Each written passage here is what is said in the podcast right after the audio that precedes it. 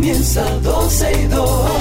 Sergio Carlos, Karina Larrauri llegan para darnos toda la información de los hechos, toda la diversión del momento.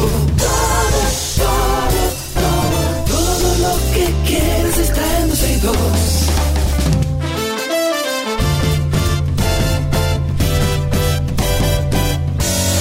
El reloj ya ha marcado las 12, ya comienza 12 y 2. Sergio y Karina Larrauri llegan para darnos toda la información de los hechos, toda la diversión del momento.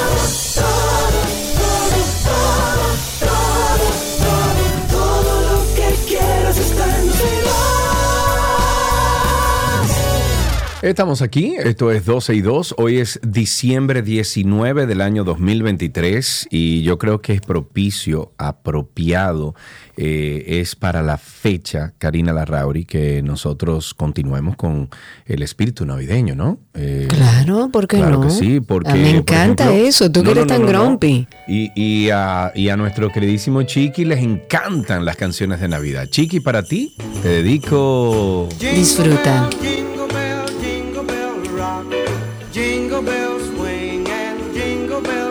Pero también hay otra música, mucha tradicional, Chiqui. Hay muchas cosas que se pueden dedicar. No sea El tan clásico. grinch. No sea tan. A tan Chiqui le pesado. gusta la Navidad. Don't want a lot for Christmas. There is just one thing I need. I don't, care, about, the presents underneath the Christmas tree. I just Y esta también, Chiqui, Dios mío. Todas dedicadas a Chiqui por Grinch. Y dice así.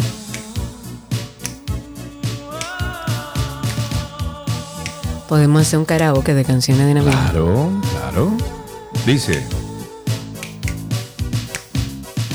Last Christmas I gave you my heart, but the very next day you gave it away. Y también esta, también Chiqui.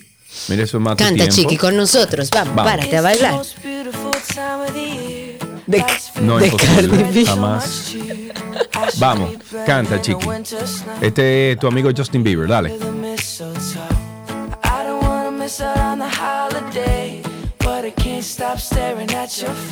Y ya la última, la última, ya, ya, que esta es buenísima.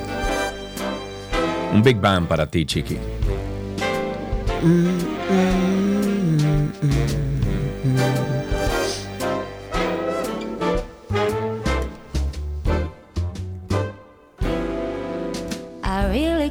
Baby, it's cold outside. I got to go. Baby, it's cold, Cold outside. Wow, la verdad que Qué lindo, qué belleza, señores. Esos autotune hacen cosas. Mira, muchacho, hazme el favor, esos son cantantes, son No, nosotros yo que necesitamos. anoche, yo te dije Óyeme, bajar lo que. Lo que vamos a hacer es lo siguiente. En nuestra fiesta de Navidad, que siempre hacemos después de Año Nuevo, Sí, vamos a poner a montar nuestro karaoke tradicional, ¿verdad? Que hicimos este, este año. Y vamos a ponerle autotune. Para que todo el mundo Vamos, se sienta que como que es un cantante Claro, profesional. Incluso favor, Chiqui esta noche. favor, Chiqui no va a soltar ese micrófono. Mira, Vamos cuando él se oiga. Ok, señores, eh, de último minuto se ha declarado el gran, el Gran Santo Domingo en estado de alerta roja por las lluvias. Eso significa, sabemos que llov- llovió durante toda la noche, va a seguir eh, lloviendo, el COE mantiene... 22 provincias en alerta eh, debido a estos fuertes agua- aguaceros que son provocados, lo comentábamos en el día de ayer, por un sistema frontal que hay al noroeste de nuestro país. En alerta amarilla están Puerto Plata, Espaillat, María Trinidad Sánchez, Hermanas Mirabal, San José de Ocoa, San Cristóbal, Santo Domingo y Distrito Nacional. En el caso de la alerta verde está Independencia, que en este caso el Gran Santo Domingo ya está en alerta roja. En alerta verde está Independencia, Pedernales, Barahona, Azua, La Vega, Santiago, Monseñor Noel, Peravia. Señores, todo el país va a llover. Eh, ya de acuerdo a la, a la UNAMED, a la Oficina Nacional de Meteorología, las lluvias van a continuar durante todo este día martes. Ya se empiezan a reportar inundaciones urbanas, vías colapsadas por el cúmulo de agua, así que tomemos todas las medidas preventivas porque va a seguir lloviendo aparentemente todo el día de hoy y de mañana. Ok, el diputado del Partido Revolucionario Moderno, PRM, por la provincia de La Vega, Agustín Burgos, aclaró los detalles sobre el anteproyecto de ley que busca regular la venta de bebidas alcohólicas. Escuchemos. Quiero hacer esta nota aclaratoria sobre el proyecto de ley o el anteproyecto de ley que busca regular las bebidas alcohólicas en las aceras y en los parques del país. Nosotros ocupamos el primer lugar en el mundo por causa de muerte de accidentes de tránsito. Y el alcohol está involucrado en el 80% o más de esos accidentes. Nosotros en ningún momento estamos buscando prohibir que la gente consuma alcohol porque ya sea una decisión particular. Lo que sí necesitamos es que se regule la venta de bebidas alcohólicas en las aceras, en los parques, en el área donde la familia está convocada a convivir con sus hijos, a compartir. Nosotros eh, de manera responsable entendemos que eso es una actividad que debe regularse, siempre respetando, claro, el derecho de cada individuo de hacer eh, de su vida lo que prefiera, pero nosotros como sociedad entendemos que tenemos que ir pensando hacia el futuro y la regulación y para evitar que cada día más lleguen luto, se llene de luto las familias dominicanas, que los hospitales están llenos de accidentados. Y repito, accidentados que está involucrado la ingesta de alcohol en más del 80% de esos casos. Eso es real. Lo que entiendo que se quiere hacer ahora es establecer dónde se puede y dónde no se puede consumir alcohol. Creo, pienso, y ojalá podamos tener toda la información, que eso ya está contenido en la ley. Lo que pasa es que nunca le hicimos casos, como caso, como muchísimas cosas que muchísimas cosas que tienen que ver con tránsito que están contenidas en la ley, pero que como nunca le hicimos caso, entendemos que no está. Pero a mí no me parece un- una mala iniciativa siempre y cuando nos sentemos a ver qué tenemos ya eh, propiamente Lo dentro de la ley para no seguir inventando. ¿Tú sabes lo que pasa, Karina? Que creo que no es el momento. No es el momento. No es el momento porque primero tienen que regular quiénes venden las bebidas alcohólicas. Eso es ¿Te lo acuerdas? primero y debería Sí. estarlo. Pero es lo que, se- es lo que, o sea, el proponer esto no es el momento porque alborota todo. Entonces, ¿qué es lo que primero tú tienes que, que, eh, eh, delucidar o, o- o llegar a la conclusión de dónde y quién vende bebidas alcohólicas? Y yo entiendo que hay que regular con licencias los, eh, los lugares que venden, o sea, los comercios que venden bebidas alcohólicas. Entiendo primero que tienen que arrancar por ahí. Y cuando eso Y tenga. establecer hasta un número. Usted tiene el permiso número tal para, Claro. eh, para ve- vender y distribuir Claro. eh, bebidas alcohólicas en lugares públicos, que cada quien tenga un te número. Y de hecho es más fácil todo el proceso a lo interno. Exacto, entonces cuando tengan eso planchado, que ya tú sepas que tú tienes que ir, por ejemplo, a una tienda de licor o tienes que ir a una tienda de expendio de bebidas alcohólicas. O a un bar, o a cualquier lugar que venda bebidas. O a un mismo supermercado, que tengan licencia para vender. Claro. Y que eso funcione por lo menos bien, no a la perfección, porque la perfección es subjetiva, pero que funcionen bien. Entonces tú comienzas y dices ahora, ok, ya tenemos regulados quienes venden bebidas alcohólicas con una licencia del Estado. Que eso en los países desarrollados, eso es, eh, Claro. eso es normal. Tiene que estar establecido. De hecho, claro. pagan una suma de Claro, dinero por el claro. derecho y por el permiso para beber alcohol. Claro, entonces para cuando vender, tú perdón. tengas ya eso planchado, que eso funcione y que digo, no a la perfección, pero por lo menos esté funcionando bien, entonces tú dices, ok, ahora vamos a regular dónde se puede beber. Exacto. ¿Dónde se puede beber?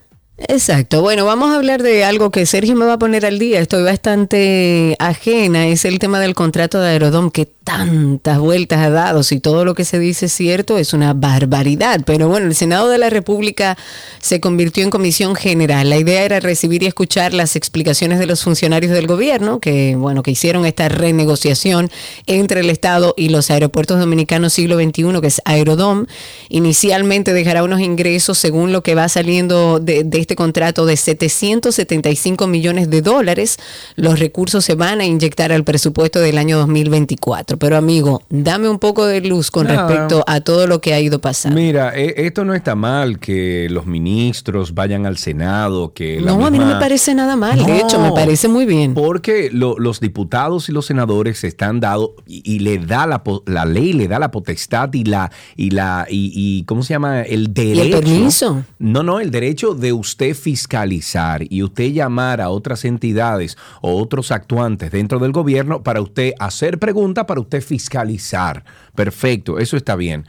A mí lo que me molesta, Karina Larrauri, mucho y me preocupa es la bajeza con que se tratan estos temas en la Cámara de Diputados y de Senadores. En este caso vamos a escuchar eh, lo que ocurrió. eh, esto fue la respuesta de Joel Santos a las preguntas de Iván Silva eh, ayer en el Senado sobre Aerodome. Escuchemos.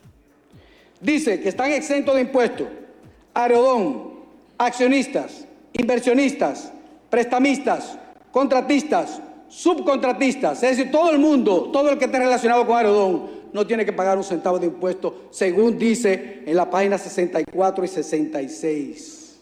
Ministro, usted sustituyó recientemente, no se ría, ministro, yo no estoy relajando, esto no es un relajo, y me molesta su risa.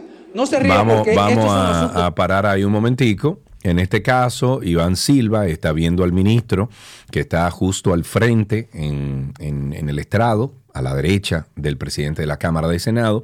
Está Farideh Raful también a su izquierda del presidente, pero eh, Joel Santos está justo al frente, o sea, al estrado derecho de- del Senado. Y eh, bueno, Iván se da cuenta que él se está sonriendo. Me parece que no es la forma. Me parece que Joel Santos, siendo ministro de la presidencia de un Hay una línea de está- respeto que hay que, Eh, que no se puede violentar. Como el presidente. Mira, yo he visto al presidente de la República que le preguntan unas estupideces ahí en la semanal o en cualquier lugar. Y el presidente de la República mantiene su, su garbo, mantiene su, eh, vamos a decir que, que- que su estado de ánimo, no deja enseñar, ¿verdad? Que, que es una ridiculez lo que están preguntando. Me parece que Joel Santos debió de controlarse y no Claro. debió de, de- de provocar con una sonrisa.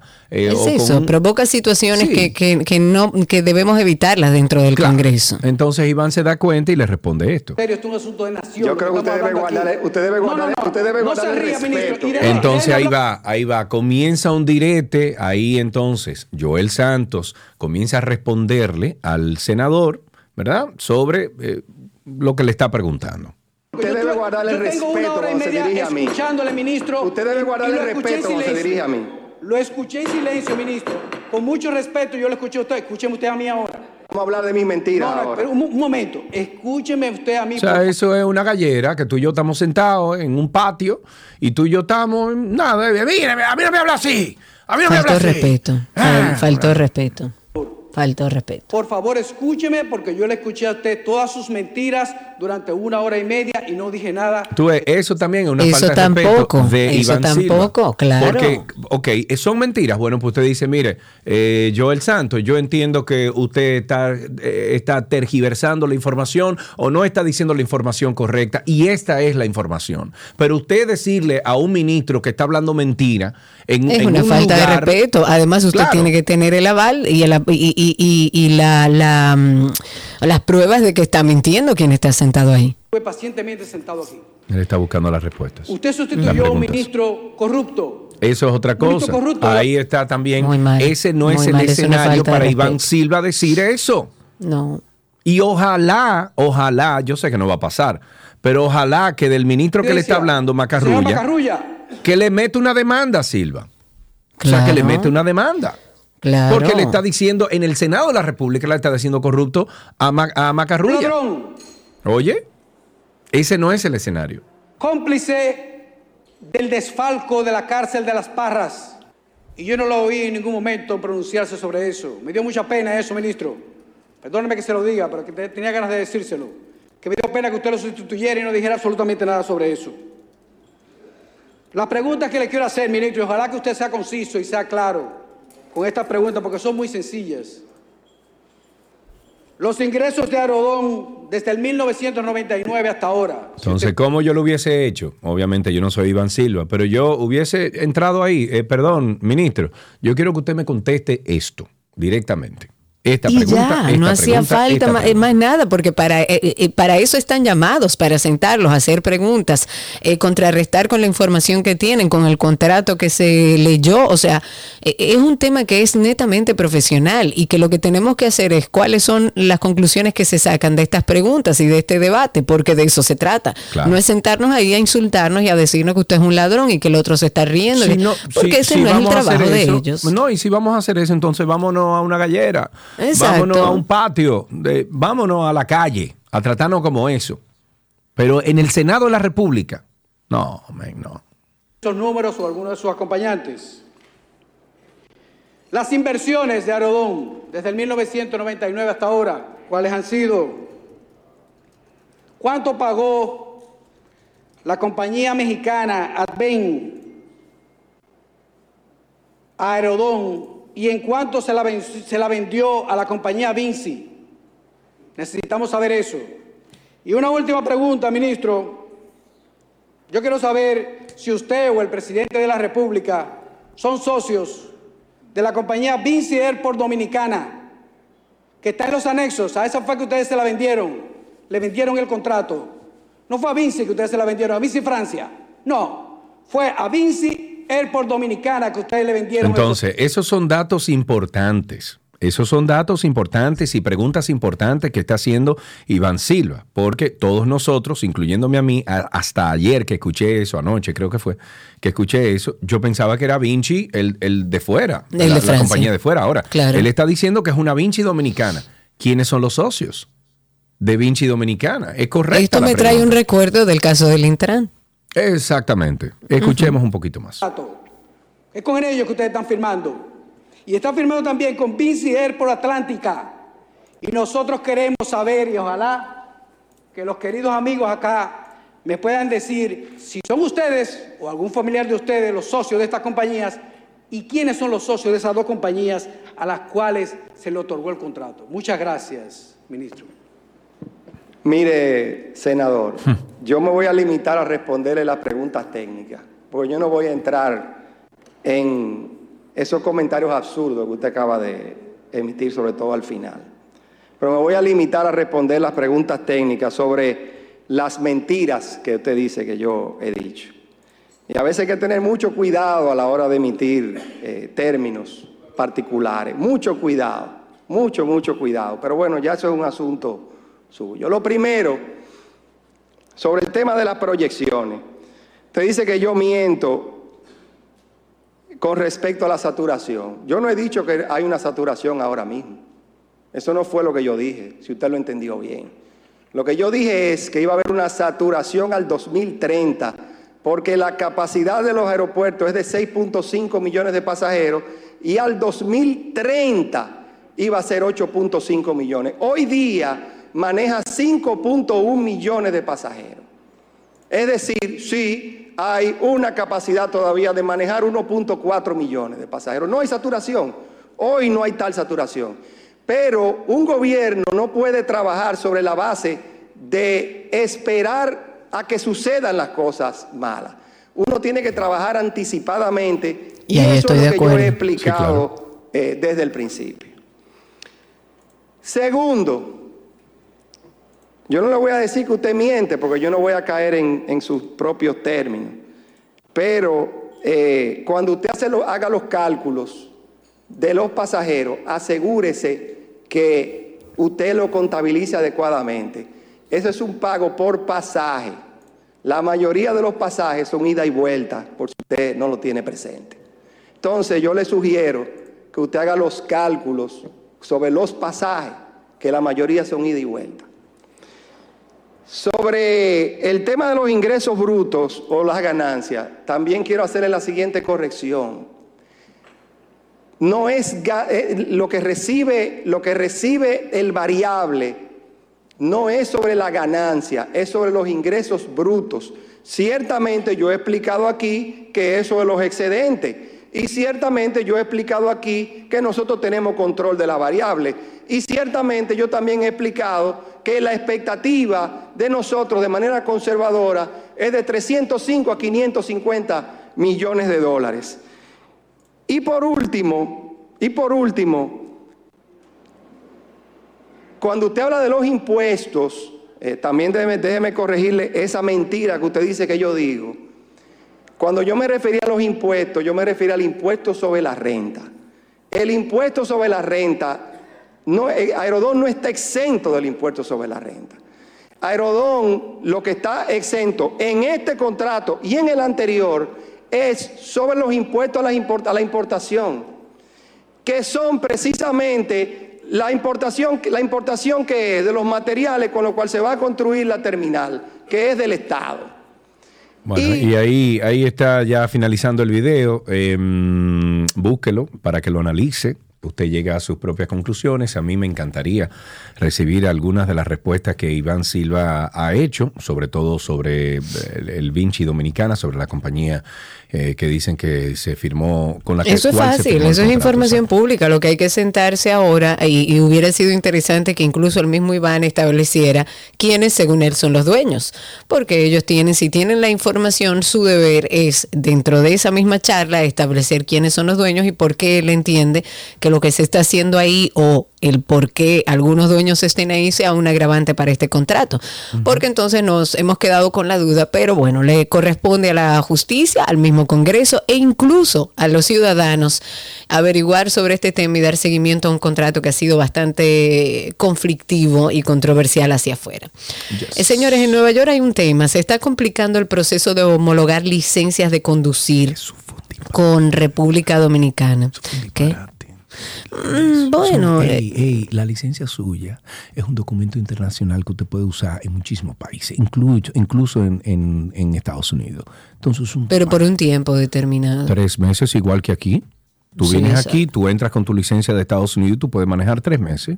Sí, Después de ahí, tú tenías que haber salido del país y entrado de nuevo. Eso es todo, pero es un documento válido. Es un documento válido. Entonces- bueno, hay dominicanos que residen en Nueva York y que están interesados como en hacer ese canje de su licencia de conducir por una que otorga el Estado de los Estados Unidos. Pero vaya Pero y ahora- haga su prueba, Karina Larrauri. ¿Cuál es el asunto? Bueno, lo que pasa es que era como eh, hacer más fácil el trámite, porque ya se supone que si tú tienes una licencia de conducir de tu país de origen, ya tú pasaste esa prueba. Es simplemente homologarla como se hizo y hacer la transferencia a una licencia de conducir de los Estados Unidos. Pero ahora se dice que deberán esperar hasta que las autoridades estatales definan bien cuáles son los requisitos, firmen los acuerdos de rigor para responder por una, una ley que ya fue firmada por la gobernadora. Eso sucedió en agosto de, de este año, que de hecho se comentó mucho aquí, se hizo en presencia del presidente Luis Abinader. Y de acuerdo con el mm, asambleísta Manny de los Santos, hay personas, muchos dominicanos, que quieren, que desean hacer este intercambio de licencia, pero que todavía el Estado no está preparado. Él introdujo este proyecto original, fue de los Santos que introdujo este proyecto original junto al senador estatal Luis Sepúlveda y dijo como una de las razones para que el proceso de homologación esté paralizado es el hecho de que el eh, Departamento de Motor y Vehículos de Nueva York aún no ha actualizado los requisitos necesarios para proceder con este cambio. Es una situación que los involucrados ya sospechaban que iba a ser un proceso un poco más largo No, de lo eso, habitual. eso no era así. Entonces, por otro lado, el asambleísta George eh, o Jorge Álvarez explicó que si bien es cierto que la ley ya fue aprobada, entonces estoy citando, todavía faltan los acuerdos entre los países para saber cuáles van a ser los requisitos para poder hacer esa homologación y en eso es que está. Y el último en referirse al tema fue Adrián Espaillat, quien dijo que se deben cumplir con ciertas condiciones aquí y allá o condiciones que tienen que llenar el país aquí para que se extienda el uso de la licencia allá. A mí me, a mí me parece, a mí me parece que no era necesario. Me parece que si usted va a un país que no es el suyo, usted va y, to- y usted quiere manejar allá y quiere una licencia y usted tiene su residencia y usted está legal, usted agota el proceso. Y punto. Sí, yo creo que se hizo con Y el ánimo de hacerlo más simple, de que sea una, una, homologa- una homologación mucho más simple en los Estados Unidos, pero bueno, desde agosto no hemos podido resolver ese tema. No. Ay, finalmente, finalmente, el presidente Luis Abinader se ha despachado a hablar de Faride Raful. Todos teníamos, o mucha gente tenía como la curiosidad de qué es lo que está pasando con Faride dentro del partido, qué es lo que me le están haciendo a Faride dentro del partido. Pues el mismo presidente Luis Abinader ha dicho que Farideh Raful es una estrella de dirigente, por lo que tiene todo el presente y el futuro político en el país. Y yo estoy de acuerdo, es una estrella, es un, para mí es un valor agregado dentro del partido. El presidente habló sobre la situación que envuelve a Farideh o a esta dirigente política por la candidatura del Senado, que aún yo no entiendo por qué no ha sido definida. Ella dijo que él cree que Farideh le queda incluso pequeño el Distrito Nacional y que necesita potencializar ese liderazgo.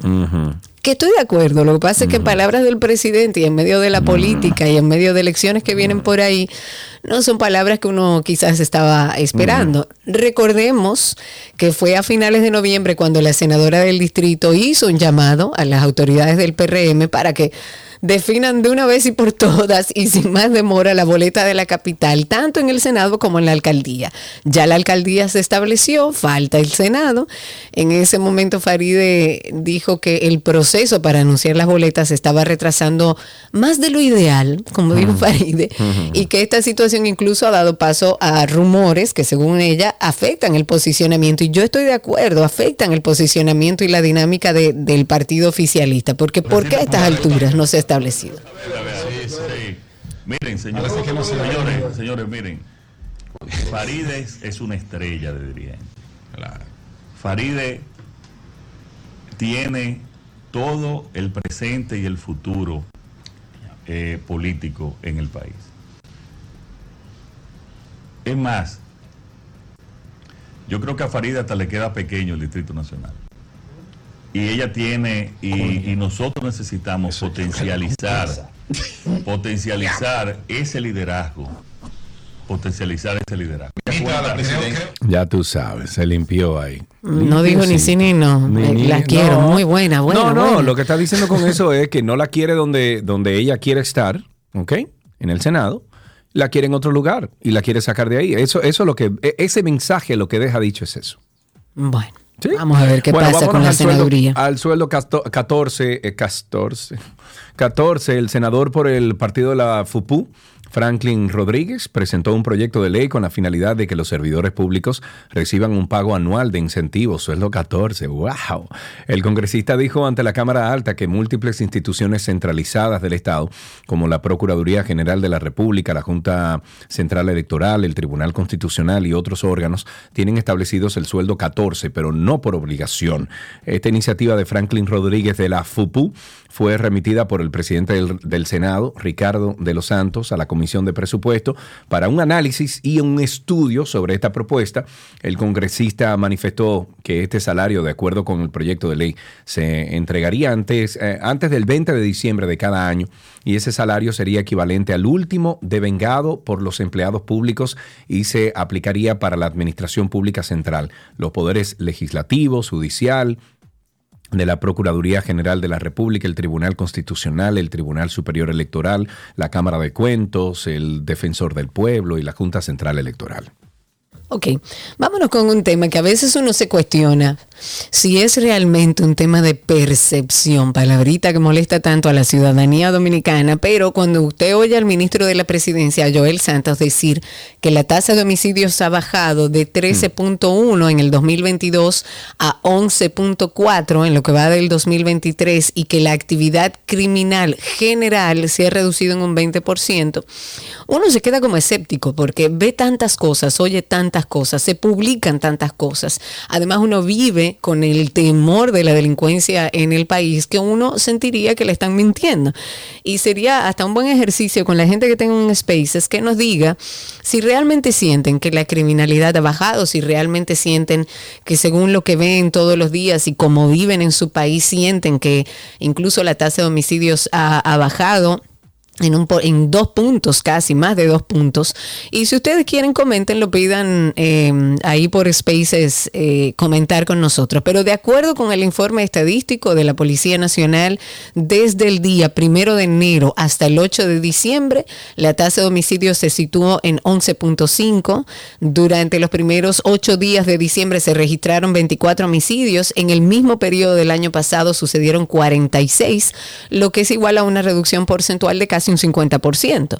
Los datos arrojan que el 37.5% de los homicidios de este año 2023 ocurrieron en hechos delictivos, el 33.3% en conflictos sociales, el 20.8% está en proceso de investigación y el 8.3% a lo que la policía llama acción legal, que me imagino que es el tema de actividades donde la policía también está incluida. Tengo a Joaquín por aquí, a ver si quiere comentar algo, porque sería interesante, y lo haremos en tránsito y circo, establecer si la ciudadanía percibe estos resultados y vive sintiendo que real y efectivamente tenemos menor eh, criminalidad, menor actos delictivos y menos homicidios. Joaquín, adelante, Chitos, eh, a ver, por ahí cuéntanos. Mm, Buenas tardes, Karina. Buenas tardes, Salia. Bienvenido. Mm, Gracias. Um, ah, para lo de la delincuencia, eso yo creo que no es cierto porque yo tuve un, un- un pequeño inconveniente con mi esposa que a ella la drogaron el sábado. Este sábado. Este sábado pasó.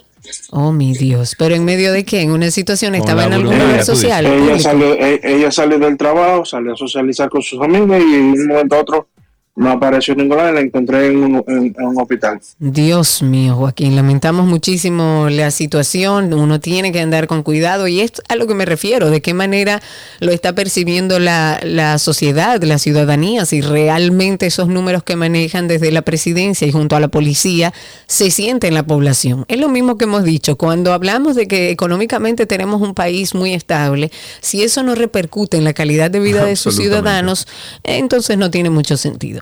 Para nada. Un tema que quiero tratar es eh, sobre el Banco Central de la República Dominicana, que en el 2023 cerraría con una canasta nacional por encima de los 44.500 pesos en promedio, un costo que, bueno, se ubica en 42.799 pesos en noviembre del año pasado. O sea, está un poquito más alta, marcando así una variación relativa de 4% y un aumento de casi 2 mil pesos en los últimos 12 meses. Esta cesta de bienes y servicios a noviembre del 2023 ya se encontraba en 44.513 pesos en promedio, siendo 1.028 pesos más que en enero de este año, cuando costaba 43.484 pesos. Básicamente, la canasta básica subió mil y pico de pesos desde el año pasado en comparación con este año.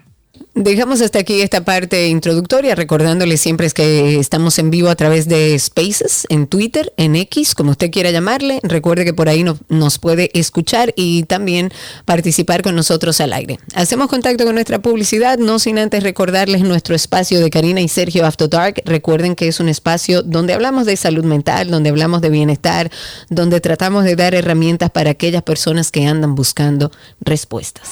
After Dark. Aquellos momentos en los que nos sentimos como irritables, cansados, aburridos, abrumados y muchas veces hasta estancados. Hay una persona que hasta creó un concepto muy interesante que se llama los mientos. Esto que yo le llamo los mientos, que son abrumamiento, estancamiento y aburrimiento, en común tiene una palabra que define lo que tú no quieres. Creemos que son verdad, pero realmente son mentiras por falta de gestionar. Yo antes, en mis 15, 16, 18 años, yo me aburría a tal punto que el no hacer nada me enfadaba, o sea, me ponía de mal humor. Cuando una persona vive en el vacío del hacer, estoy haciendo, haciendo, haciendo, me levanto en piloto automático y le doy ripí a eso tres o cuatro años, tu propósito como ser humano no está sucediendo. O sea, es mentira que tú tienes que vivir abrumado. Es mentira que tú tienes que estar estancado en diferentes áreas de tu vida. Y mucho más mentira es que tú naciste de que para vivir aburrido. Karina y Sergio, After Dark. Karina y Sergio After Dark está eh, disponible en todas las plataformas de podcast. Nos pueden buscar en Google como Karina y Sergio After Dark o sencillamente poner Karina Larrauri Podcast o Sergio Carlo Podcast. Suscribirse, dejarnos un comentario positivo, eh, cinco estrellas de rating. Así otras personas que estén buscando este contenido se encuentran con esos comentarios y dicen, bueno, vamos a darle un chance a Karina y Sergio After Dark. Gracias por la sintonía. Un abrazo a todos los que están escuchando este programa en la calle, ande con cautela, respire, que la calle no está fácil y nos encontramos en breve. Todo lo que está en 12 y 2.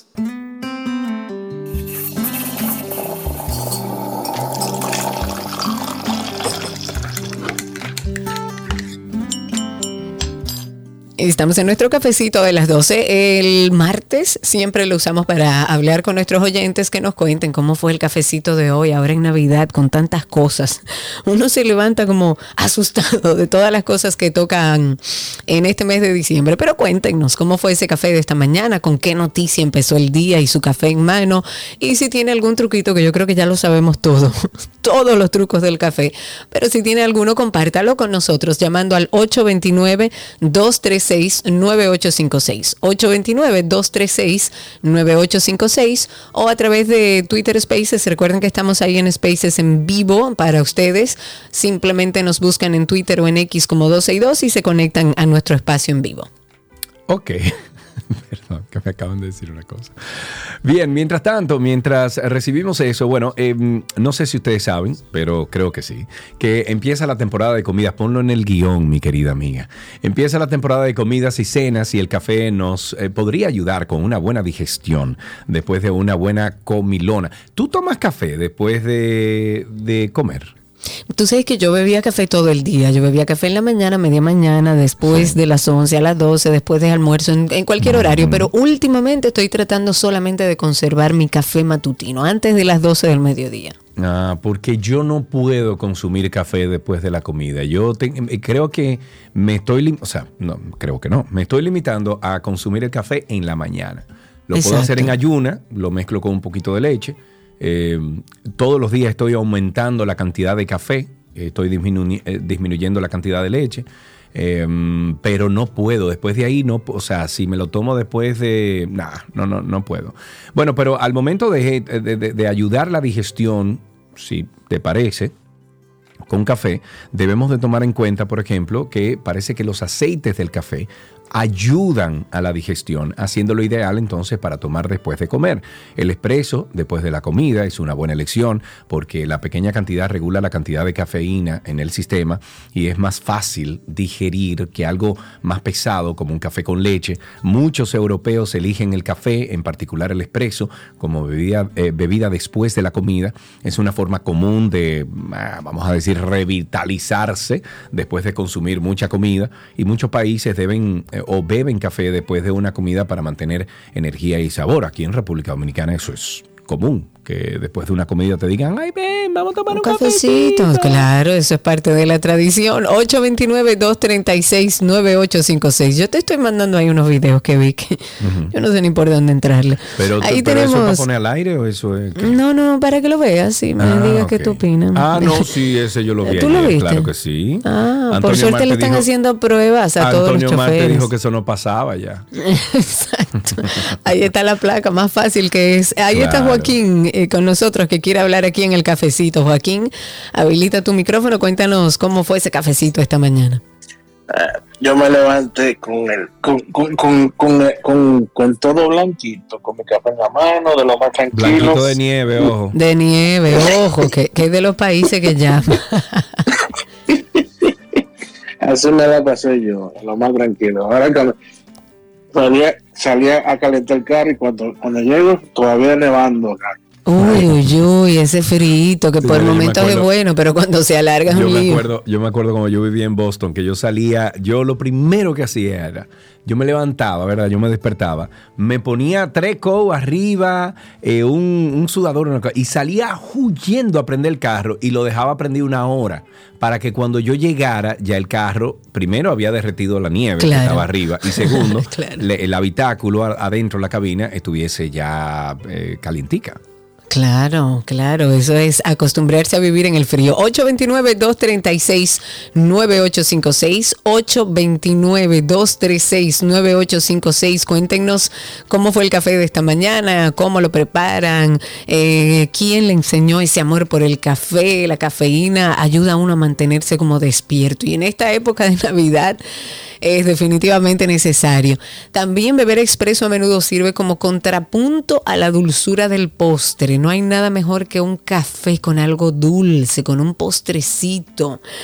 Y la pregunta que se hace mucha gente, ¿debería uno beber un expreso después de cenar, o sea, en la noche? No, son ocho horas que dura esa Yo no lo cafeína en, hago. el, en el flujo sanguíneo, de por Dios. Yo no lo hago, hay expertos eh, en ambos lados de la cuestión, porque algunos dicen que esa descarga extra de energía al final del día, No, primero perjudicial para el horario de sueño, Claro. pero hay otros expertos que dicen que una taza de café expreso después de cenar ayuda a la digestión y te ayuda a mantenerte despierto en lugar de sentirte como medio somnoliento después de la comida. Yo no lo hago. No sé, no, no, no sé. No.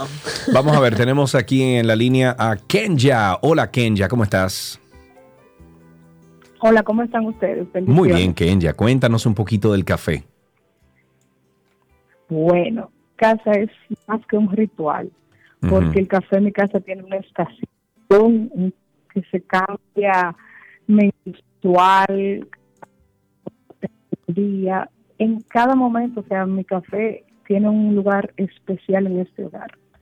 No lo tomamos en la cama, es un momento, si no es en la cama, es en la estación del café. Muy bien. Eh, Ah, las Muy bien. están siempre en, en combinación con el tema y así, o sea, es un ritual completamente el café que tomamos aquí. Como en mi bien. casa. Sí, claro. Muy bien. Está bien, chévere. Eso, gracias por tu llamada, Kenya. Con esto finalizamos este cafecito de las 12 aquí en 12 y 2. Recuerden ustedes que mm, un cafecito en la mañana es una maravilla. Es una maravilla. Ya regresamos con mucho más.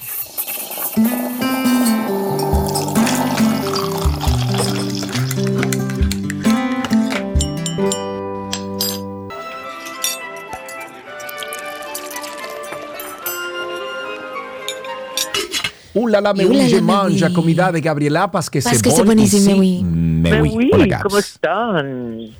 ¿Cómo Hello, darling. Todo bien, ya estamos casi, casi. Yo creo que ya sí. Es el, es el espíritu real de la Navidad porque estamos a nada de celebrar este día que básicamente es una maravillosa excusa para abrazarnos, para querernos, para regalarnos y para unir a la familia. Y Gaby todos los años, durante muchísimos años que tenemos en vivo, ha hecho recetas fáciles para acompañar nuestra Navidad. Hoy que preparamos, Gaby. Vamos a iniciar con un consejo, señores. Desde hoy resuelvan todo lo que necesiten para el domingo. Ajá. Sí, por Vayan favor. dosificando, porque la verdad que dejar todo para último es verdad que no no todos contamos con el mismo tiempo, disposición, No. etcétera. Pero lo que usted puede ir avanzando, avance.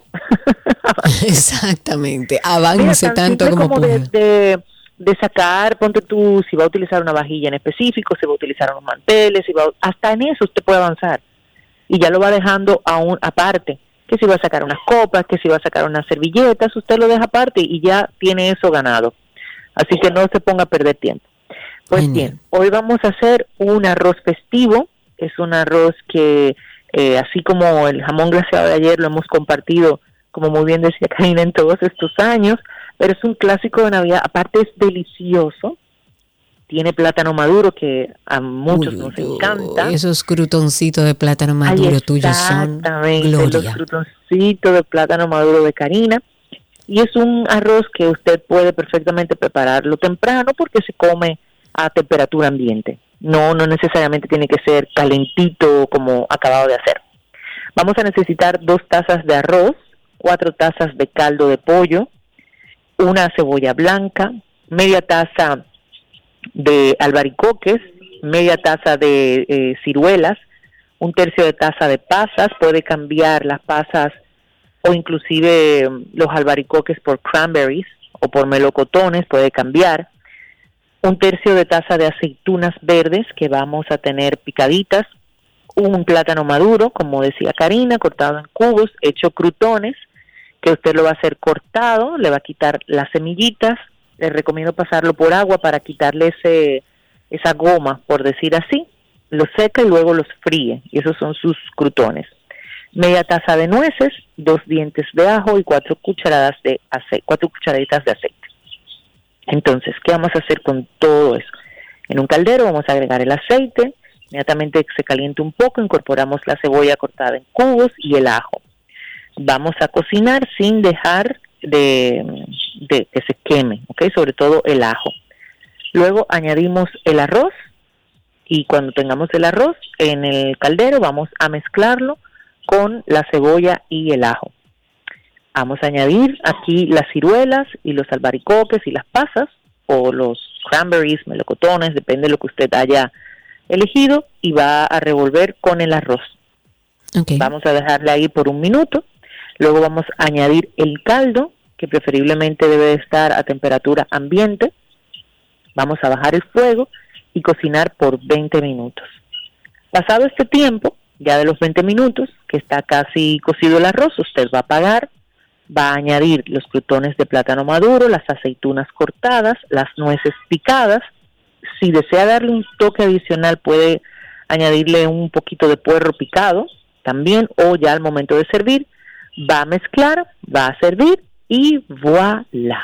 Y voilà, ahí tenemos un delicioso arroz, señores, y esos crutoncitos de plátano maduro. Tenemos que dar esa receta aparte, Gaby, para que la gente lo tenga ahí, porque además me enseñaste que se pueden guardar, ¿verdad?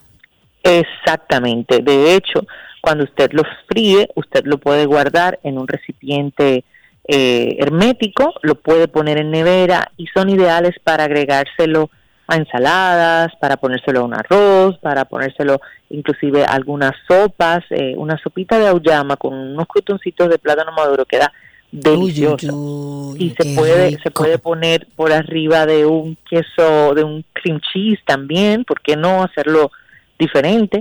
Y con este y cambiando un poquito el tema, con este arroz Usted puede utilizar de estos moldes que son de para bizcochos que tienen Ah, sí. el centro, ajá, que es tipo corona.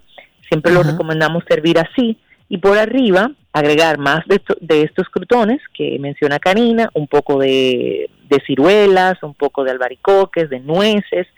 Se los pones así por arriba y queda precioso. Uy, de hecho, lo van a ver en la foto cuando suba el post. Perfectísimo, Gaby. Muchísimas gracias. Siempre un placer tenerte. Feliz Navidad. Seguimos hablando esta semana y ustedes un beso grande. Y ustedes pueden revisar siempre a través de nuestra página 12y2.com. Huye, Sergio, que cerró Gaby. Huye. Em, pueden encontrar las recetas, como siempre, en nuestra página de 12y2.com. Recuerden que también Gaby las carga a través de su perfil, gabriela.reginato, o a través de la cuenta de 12 y 2 en Instagram. Pero algo importante, y para esta época, está el libro de Gaby, que es un regalo extraordinario. Y si usted lo combina con la línea Voila de Gaby, con mis potes mágicos, usted va a dar un regalo maravilloso. Además, con la facilidad de que se lo pueden llevar a donde usted quiera. Si quiere que Gaby se lo firme también y se lo personalice, puede hacerlo.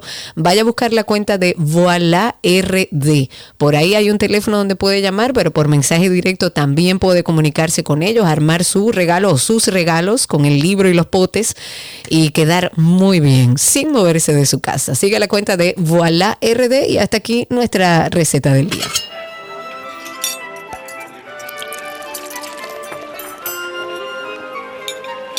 Todo lo que quieres está en 12 y 2.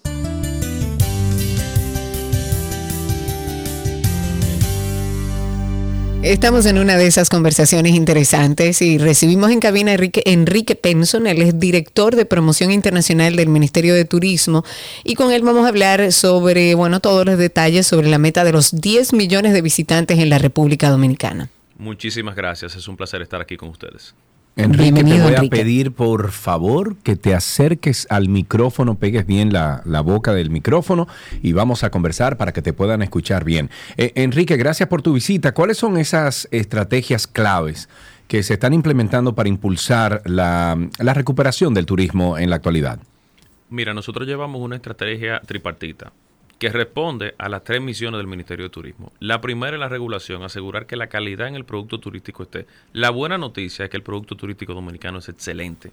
La mayoría de las personas dice que va a repetir cuando encuestamos más del 90% y el 50% de las personas que vienen al país son clientes repetidos. La segunda estrategia es asegurar una promoción efectiva, directa y costo efectiva también. Nosotros pautamos directamente, sin intermediarios en la mayoría de los casos, con Google. Vamos con Google directo. Con Claro. Facebook, vamos con Facebook directo. Y así vamos con cada uno de los aliados. Con Expedia, que trae 2 millones de turistas al año a República Dominicana, vamos directo también. Y así trabajamos con ellos. Y la tercera pata es la infraestructura, asegurar que nuestro país tenga toda la infraestructura que se merece. Y eso se hace a través del 6 Tour. Que se está haciendo y se está haciendo muy bien. La verdad es que uno ve eh, los trabajos que se han ido haciendo en las diferentes, en los diferne- eh, diferentes balnearios, playas y demás, Así que es. hacen no solamente que el turista esté más cómodo dentro de nuestras playas o en nuestras playas, sino que también le da mejor calidad de vida a esas mujeres y hombres que tienen años haciendo esa labor, pero ya en un entorno eh, mucho más eh, adecuado para el tema exacto y digno para el tema del turismo. ¿Cuáles son los desafíos que ustedes tienen y que enfrenta el sector turístico en esa búsqueda de que lleguemos a los 10 millones de visitantes? Mira, nuestro desafío más grande en el último año no es una sorpresa para nadie, fue la pérdida del mercado ruso y ucraniano. Nosotros de un solo golpe perdimos 60 mil turistas al mes. Como contexto, en ese momento estaban llegando alrededor de 600, 700 mil turistas mensuales. Perdimos uno de cada 10. Aún así, pivoteamos hacia otros mercados, fuerte en el continente americano, y logramos volver a estar on track. De hecho, en este momento estamos creciendo a dos dígitos. Todavía en un año que era récord histórico, arriba de récord histórico, seguimos creciendo a dos dígitos. Y eso para mí es un win excelente. Qué bueno. Eh, a mí me encantó ver de primera mano cuando estuve en Atlanta, que me pude juntar con todo el equipo de, del Mi Tour y pude ver de cerca estas, eh, ¿cómo que se le llama? El, roadshow. el, el- ajá, el road, Road show show. del Mi Tour. Me encantó ver cómo es, o sea, la estrategia que están utilizando ustedes y que le ha funcionado de maravilla de invitar a las agencias, a la gente que, que, que mueve, ¿no? En masas a los turistas a visitar un país o una región. Eh, y eh, se me quedó conmigo eh, esa, mm, eh, esa eficiencia que ustedes están implementando en todos los procesos que tengan que ver con la promoción del país. A mí me encantaría, Enrique, que tú nos dijeras cuánto se ha ahorrado el Ministerio de Turismo en comparación con las estrategias de marketing y publicidad que habían utilizado en el pasado a la eficiencia que están, eh, vamos a decir que implementando hoy en día para promocionar el país. Claro que sí. Como contexto, históricamente en el ministerio, por lo menos en el 2019 y agosto del 19 a julio del 20, como el último año, se gastó alrededor de 4 mil millones de pesos dominicanos anuales en promoción internacional. En la gestión actual, nosotros en promedio anualmente hemos gastado algo más de mil millones de pesos dominicanos, cuatro veces menos. Eso ha reflejado un aumento en la productividad extraordinario. Anteriormente, Sí. por cada dólar que entraba por turismo, entre cuántos dólares gastaba el ministerio, había una productividad de 100. Se gastaba un dólar y el país recibía un dólar. Hoy por hoy, ese indicador es 328. Por Wow. cada dólar que nosotros gastamos, entran 328 dólares a República Dominicana. Maravilloso está eso, maravilloso. Wow, wow. ¿Y cómo es la colaboración y cómo se está promoviendo esa colaboración entre el sector público y privado para alcanzar esta meta? Mira, justamente esa inversión en promoción internacional, cuando nosotros llegamos al ministerio, el sector privado nos dijo, mira, quisiéramos ver cómo es que se gasta, en qué es que se gasta, con quién se gasta.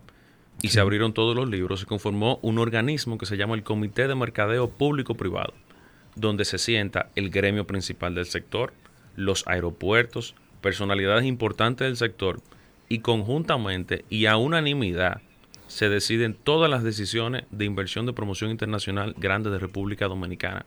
Y eso tiene un gran valor, no solamente desde un punto de vista de transparencia, sino porque esas personas son las que tienen 20, 30 años haciendo negocio en turismo en República Dominicana. Claro. Conocen, tienen experiencia y uno tiene que ser humilde en la vida y reconocer cuando otra persona tiene más experiencia y escucharla.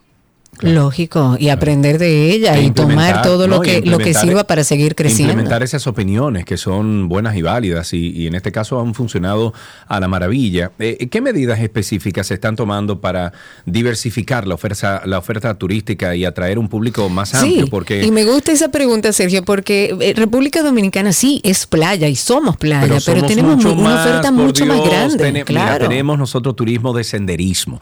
¿Tú te imaginas que ahora el Ministerio de Turismo, por ejemplo, comience a, y, y- y voy específicamente a mencionar Costa Rica porque en Costa Rica lo que se hace es eso, que se promociona, por ejemplo, eh, el Ecoturismo, que el nosotros ecoturismo, que- tenemos muchísimo más oferta que lo ¿Tú que te pueda tener Costa Rica. ¿Tú te imaginas que el Ministerio de Turismo ahora comience una campaña de, de promocionar, por ejemplo, el Pico Duarte a nivel internacional? Somos, tenemos el pico más alto de todo el Caribe. Entonces, imagínate que el Ministerio de Turismo, aparte de promocionar las playas, aparte de promocionar, ¿verdad? Lo común, lo que conocemos. Multidestino de playas, que también se hable de el turismo deportivo, que me consta que se está haciendo, porque en los roadshow tratan de demostrar la diversificación que tenemos como país. Pero, ¿qué se está haciendo?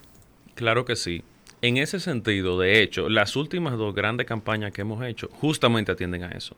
La última, antes de la última, de hecho, habría... O sea, la pare- penúltima, la Enrique, no te penúltima, la penúltima. habría con unos chicos bajando en bicicleta por un trail de montaña de la cordillera septentrional. Genial. Porque hace falta enseñarlo, hace falta decirlo. Claro. Y ahora mismo abrimos con un shot de golf hermoso Sí, también promocionando el turismo de golf, que es un turismo sumamente rentable para la República Dominicana. Sí, claro. Y que necesitaba ese apoyo. Nosotros nos reunimos con todos los directores de campo de golf. Y de nuevo fuimos humildes y le dijimos, ¿qué ustedes necesitan?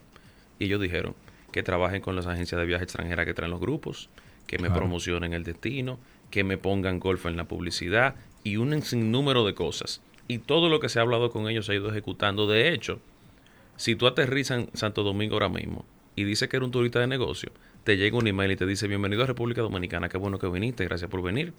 Mira aquí todos los campos de golf que tú tienes cerca de Santo Domingo para visitar. ¿Por qué? Genial. Porque a lo mejor hay cosas que la persona no conoce. En el momento de promocionar, no se acaba cuando la persona aterriza. Ahí es que empieza. Ahí es que empieza la venta cruzada. Claro. Y así con todos los otros tipos de turismo. El turismo gastronómico le estamos dando muchísima importancia. ¿Por qué? Porque las personas no viajan para dormir en un sitio. Las personas viajan para vivir una experiencia. Usted no va a París sí. a ver el hotel tal. Usted va a París a ver la Torre Eiffel y a comerse un crepe Claro. de Nutella. Así mismo, tú tienes que venir a República Dominicana porque tú quieres este pescadito frito, porque tú quieres sancocho, porque tú viste este trail de monta- montaña chulísimo, porque tú viste que se puede, tú puedes aprender a montar kitesurf en cabarete. Ese es el Claro. tipo de experiencia que tienen que ocurrir. No, y que al final ese tipo de turismo dinamiza, dinamiza más la, la economía que un hotel todo inclusive, eh, porque Todo lo hemos dicho, sí, sí, lo hemos dicho muchas veces y es verdad, cuando tú tienes un turismo de esos, de no, no quiero mencionar el Airbnb porque no viene el caso, pero un turismo eh, que no se quede en esos hoteles de todo inclusive, sino que se queda en un lugar particular de eh, renta corta, por ejemplo, comienza a consumir lo que hay alrededor, el supermercado, la farmacia, el, lo que sea, lo que, el restaurante, lo que sea que está alrededor y eso dinamiza esa, mm, esa estructura económica que, que está alrededor de ese turismo eh, no inclusive.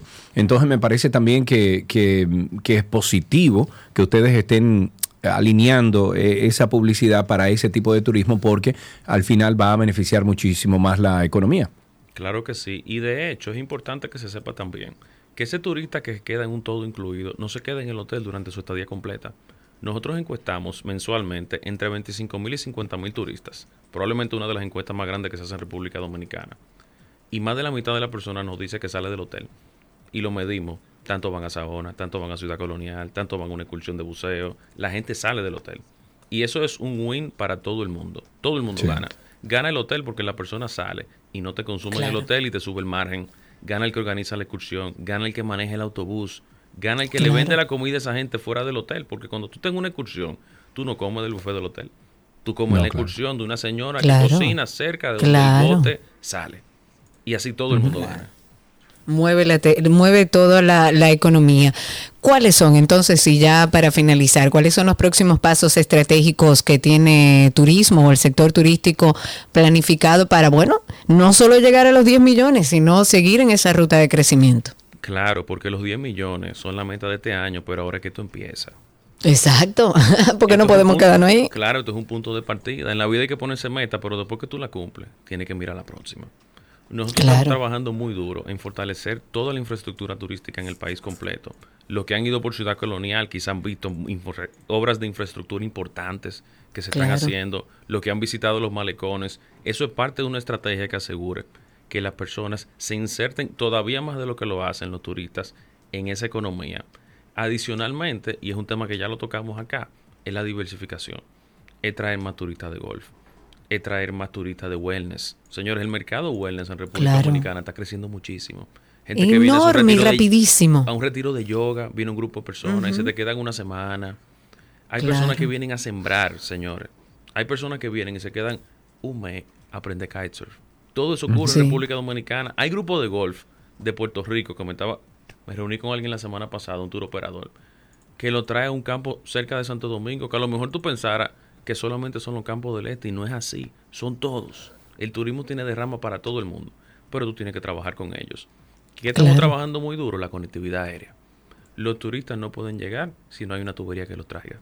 Y por eso nosotros trabajamos directo con las líneas aéreas, enseñándoles todo lo que pueden ganar al venir a República Dominicana, estimulando su mercado, apoyándoles, porque no hay forma de que sigamos creciendo después de esos 10 millones sin esa conectividad. Y Sí, finalmente, claro, la infraestructura turística privada. Muy importante. El pipeline de inversión que tiene República Dominicana en este momento da miedo. Hay como 15 mil o 20 mil habitaciones hoteleras en camino. Y hacen falta porque la demanda está ahí. Claro. Genial. Enrique, Genial. muchísimas gracias por toda esta información que ofreces. Eh, qué bueno verte por aquí y qué bueno que el turismo dominicano, que es una de las fuentes principales económicas para el país, sigue creciendo. Felicidades Eso a todo el equipo, Enrique. Muchísimas gracias a ustedes. Estuvimos conversando con Enrique Penzón, es director de promoción internacional del Ministerio de Turismo. Eh, buenas noticias siempre del turismo, qué bueno. Felicidades a toda la gestión de David Collado. Hasta aquí esta conversación interesante.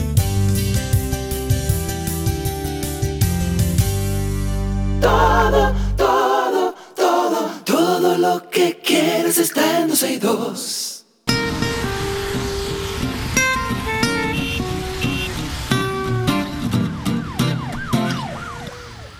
Estamos ya en Tránsito y Circo. Recuerden que este segmento es interactivo llamando al 829-236-9856.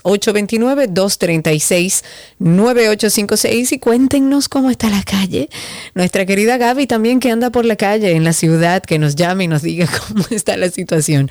829-236-9856 y a través de Twitter Spaces. Recuerden que estamos en vivo por ahí y que por esa misma vía pueden participar con nosotros. Ok, ¿qué se hace con esto, por ejemplo, Karina? ¿Qué, qué, qué hacemos con esto? Presidente Leo Abinader, o tú vienes o te vamos a buscar. ¿Cómo la vaina? ¿Cómo es? O tú vienes o te vamos a buscar, porque Ya. esto no lo aguantamos.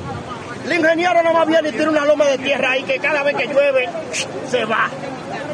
Oye, cada vez que llueve se va. Eso es cuarto y cuarto. Un tractor de eso, un greda de eso, es pile cuarto que se lleva.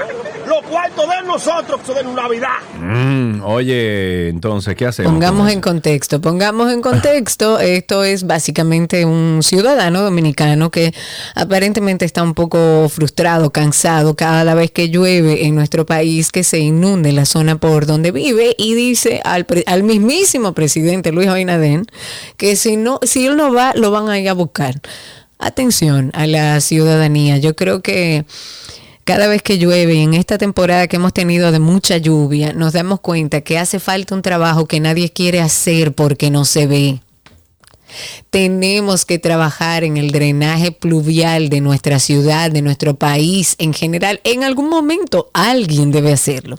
Sabemos que eso no es popular y que ningún alcalde ni ningún gobierno ha querido como, y en buen dominicano, meterle la cuchara a eso, porque eso no se ve, señores, no se ve. Pero usted llega a un gobierno con el ánimo de hacer el trabajo que tiene que hacer, no con la idea de qué tengo que hacer para que se vea, para seguir pegado de, esta, de, de este gobierno. Ojalá y alguien en algún momento, antes de seguir perdiendo vidas, de seguir viendo lo caótico que se torna sobre todo nuestra ciudad cuando tenemos lluvias de este tipo y durante muchos días, hay que trabajar en el drenaje pluvial de la ciudad. Ahí tenemos a una persona en línea, está Tales, nuestro amigo Tales, ¿cómo estás? Muy bien, Sergio, Karina, ¿cómo están ustedes? Bienvenido, Estamos bien, estamos bien, gracias, Tales, cuéntanos. Sergio, te tengo una preguntita buena. Ah, no, no, no, no, no, Mira, no, yo no, no no, estoy en no. contra- Aquí no, no, no, no, no. La de las preguntas y respuestas es Karina, no yo. Es Karina. Ah, no, pues esa va para Karina. Dale. Bueno. Yo no estoy en contra de lo que se está eh, tratando de hacer con el asunto de las bebidas alcohólicas. Estamos bien, hay que regularizar. y un país sin regularización sabemos que es un caos como el que estamos viviendo. Ahora Claro. yo solamente quiero saber, ¿qué vamos a hacer con la señora que tenía una paletera, que ya hizo una cafetería, que ahora se llama, espero que no se llame así ninguna, Cafetería Margot, que vende cerveza, vende ron y vende de todo? ¿Qué vamos a hacer con ella? Que ni siquiera cédula tiene. Bueno, mi amor, qué pena.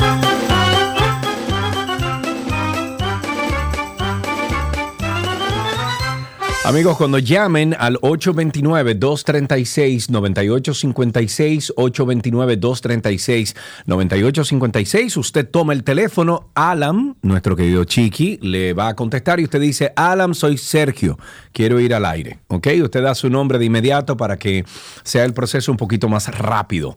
829-236-9856, 829-236-9856. Se inundó la capital, señores, y esto todavía no ha terminado, va a seguir lloviendo, estamos en alerta roja, por lo menos en la ciudad, y algo que se pudo observar en el tránsito es que los conductores evitan a toda costa los pasos a desnivel y Mm. los túneles. Por eso queremos que ustedes nos llamen y nos respondan lo siguiente. ¿Siente usted temor al transitar por los túneles y pasos a desnivel de Santo Domingo cuando llueve después de la tragedia que vivimos hace algunas semanas? 829-236-9856. Ahí tenemos a nuestro amigo Baplum en la línea. Buenas tardes, Baplum, ¿cómo estás? Hola, hola Sergio, hola Karina, ¿Qué es hola Alan? Cristi. ¿Qué es lo que dice? Feliz Navidad, amigo. Feliz Navidad, feliz Navidad, fe- que todos nos cuidemos y que logremos llegar por lo menos a la Navidad de 2024, porque fíjate, Amén, amén. Amén. Cuéntanos. sí, fíjate, eh, eh, tenemos que prepararnos eh, sobre la próxima, el anuncio que va a ocurrir próximamente de, del- de parte del Ministerio de Interior y Policía de liberar horarios para hacer todo. ¿Liberar qué? Entonces, ¿Cómo los así, horarios? Ajá. O sea, que van a haber, no, no habrá ni límite de tiempo para beber ni para hacer nada. Todo Ah, va a sí, claro. todo, todo, todo. Entonces, Ajá. como estamos en un país donde es más fácil conseguir un permiso para poner un drink y beber romo y que la gente salga en una goma, en un carro, guayando y hacer lo que sea, y es más fácil que eso, que poner otra, una clínica o un subcentro o algo para ayudar a la gente realmente, o una biblioteca, inducir a los niños a leer o una escuela de música o algo así. Pero nuestro ministerio no está en eso, están en romo ahora. Eh, esperemos eso próximamente. Y Te que es queremos, todo este accidente. Es feliz, eh, Es lamen- Navidad. Es Navidad Relájate, lo que tiene que decir Baplum. Ah, pero tú también, eso también, Karim.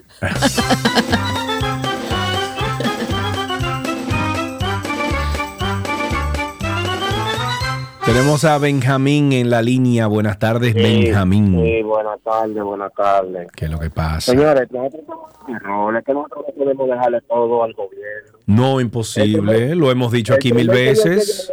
La señora de la cafetería, si la señora tiene 60 años no tiene cédula, esos son asuntos de ella, eso es irresponsabilidad de ella. No.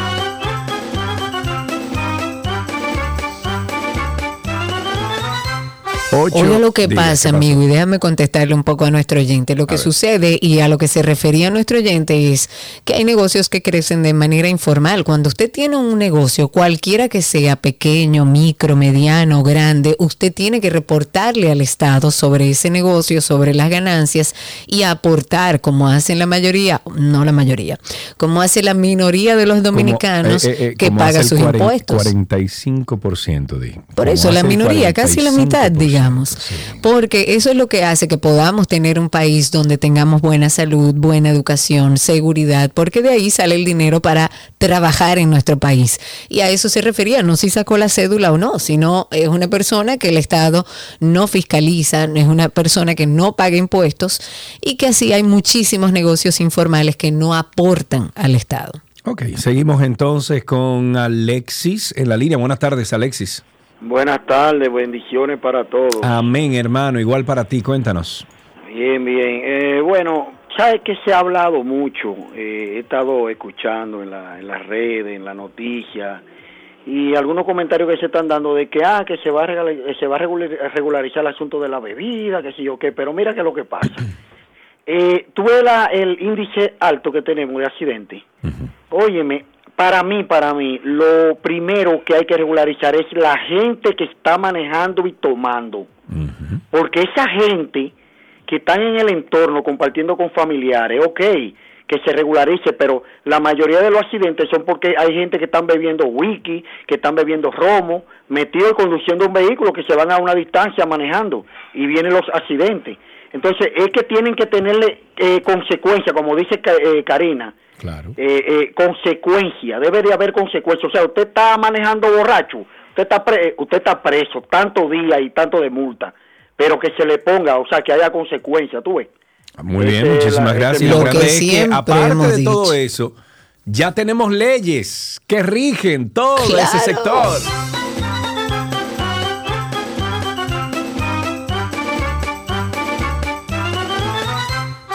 Me voy a Twitter Spaces. Voy a empezar con José, que lo tenemos ahí. José Caminero. Adelante, José. Habilita tu micrófono para ver si te escuchamos al aire ahí rapidito. Recuerden que estamos en vivo a través de Spaces. Ustedes nos buscan como 12 y 2. Ahí ven en unos circulitos titilando y pueden entrar, escucharnos y participar con nosotros al aire. Adelante, José. Hola, Pedro, hola, Karina. Bienvenido. Eh, estamos por aquí, por Camino a Samaná, La Terrena, y el señor está soleado, soleado, soleado. Qué envidia de la mala, qué envidia de la mala. Disfrute por ahí. Sigo con nuestro amigo Chito que quiere hablar con nosotros otra vez. Adelante, querido Joaquín. Vamos a darte paso para que puedas hablar también en Tránsito y Circo y luego seguimos aquí en Spaces. A ver, vamos a darte un chancecito más. Adelante, amigo, Escúchame, cuéntanos. Karina, era, era que tenía los guantes puestos. Tranquilo. Estaba haciendo un piercing ahora. Cuente usted. Yo riéndome de, lo- de- de- de las menciones que tú estabas haciendo bien. ¿Cómo así? ¿De cuáles menciones? Ah, tú sabes qué pasa, que tú no eres bueno, Chito. Joaquín subió parte del audio eh, de ayer, que yo dejé el Spaces abierto y yo Ah, grabé claro. menciones, y él Claro, subió parte de eso. Tengo a Randolph también a través de Spaces. Adelante, Randolph, Tengo una llamada cuéntanos. acá también. Eh, buenas tardes, buenas tardes. Adelante. Sí, fíjate, eh, la ciudadanía que tenemos que nosotros mismos, los ciudadanos, saber que nosotros somos los responsables de los tapones. ¿Por qué? Porque no hacemos lo que debemos hacer.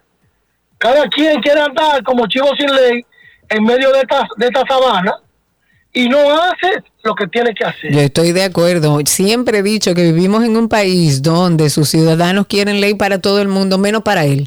quiere que nadie se cruce en rojo, pero si yo ando rápido lo cruzo. Quiere, quiere que nadie se parquee mal, pero si yo no encuentro me voy a parquear donde sea. La ley es para todos, es igual. Y tenemos los ciudadanos que aportar en algo a la tranquilidad de, de, de donde vivimos. Tengo a Jiménez en la línea. Buenas tardes, Jiménez. Buenas tardes, hermano. Adelante, tardes, se te escucha. Hola. Bendiciones para ustedes. Estaba Amén. oyendo que dice este muchacho que no se debe beber. En la, en, aquí, este país, lo que se debe hacer responsabilidad. Si usted va a manejar, pues no tome, deje que los demás tomen. Usted va a manejar, no lo haga. Y, y eso mismo pasa con la responsabilidad de que en el aeropuerto tuvo el dominicano que desde que llega, tuvo una, se bebe una cerveza. En otro sitio tú no lo ves. Pero es costumbre, quitar eso es difícil. Ahora, todo lo extremo es el daño. Si nos orientamos y hacemos la cosa como es, todo sale bien.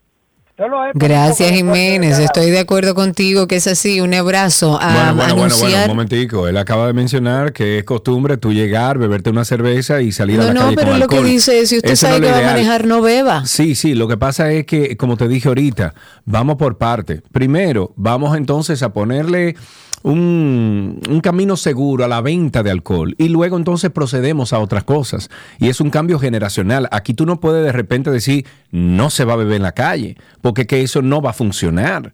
No va a funcionar con el dominicano porque Va a es como funcionar, dice pero le va a costar mucho el doble de trabajo. Bueno, Ah, el doble de trabajo. Ahora mismo, y justo ahora eh, se han suspendido las labores de a partir de las 2 de la tarde en las zonas declaradas en alerta roja. Eso significa que, por ejemplo, Santo Domingo o el Gran Santo Domingo está en alerta roja, el trabajo se suspende a partir de las 2 de la tarde. Le mandamos un cariñoso abrazo a nuestra amiga Gabriela Reina que está haciendo diligencias en la ciudad, me mandó una fotito bastante agradable del tapón en el que está y ahora con esta suspensión de labores a las 2 de la tarde, yo que tú Gaby, busco a dónde aparcarme hasta que todo el mundo salga de sus trabajos. Me voy a ir inmediatamente para Twitter Spaces, que ahí tengo a nuestra amiga Patricia. Patricia, habilita tu micrófono inmediatamente para poder escucharte y recuerden ustedes que estamos en el 829-236-9856 y a través de Twitter Spaces también en vivo. Adelante, Patricia. Vamos a ver si podemos conectar. Hay un tema, parece que con la conexión de Patricia. Vamos a darle un chancecito. Y si no, recuerden llamar al 829-236-9856. Recuerden que teníamos una pregunta. ¿Siente usted temor al transitar por los túneles y pasos a desnivel en Santo Domingo cuando llueve? Adelante, Patricia, cuéntanos. Patricia, Patricia, habilita tu micrófono. No parece que Spaces está presentando como alguna situación en particular.